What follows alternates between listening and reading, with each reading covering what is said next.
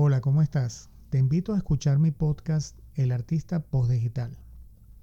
Soy artista plástico. En el pasado me desempeñé como pintor al óleo y trabajé con algunas galerías en Caracas, Venezuela.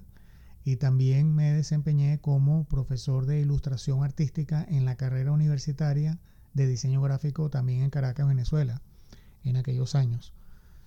Estoy actualmente en el principio de mi sexta década de edad Actualmente me desempeño como criptoartista.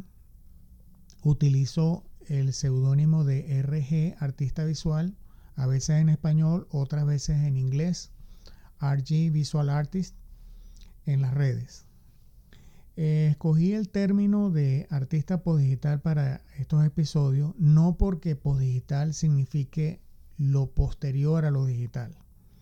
El término postdigital significa otra cosa y fue acuñado por Nicolás Negroponte en la revista Wired en los años 90, refiriéndose al hecho de que la revolución digital causada por la llegada en los 90 de las computadoras personales y la internet no, no produjo lo que se esperaba, que era que fuera a digitalizar altamente nuestras vidas y que nuestra vida se volviera altamente electrónica y controlada por estas nuevas tecnologías. Eso en realidad no sucedió así.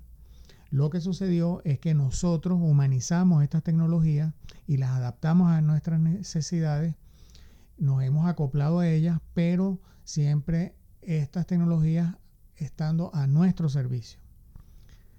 Y entonces el artista actual el que desee incursionar en el arte digital debe tener esta óptica, entender que todas estas tecnologías nuevas disruptivas, que son la Web3, los NFT, el blockchain, la inteligencia artificial, etcétera, etcétera, son tecnologías que deben ser controladas y asimiladas por nosotros y utilizarlas para nuestro servicio y nuestro beneficio, manteniendo nuestra esencia como artistas y como humanos y no perder de vista este concepto.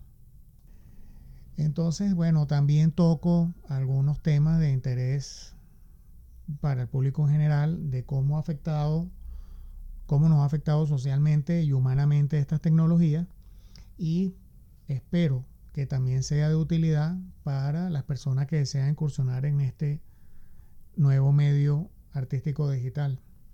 Así que los espero. Hasta pronto.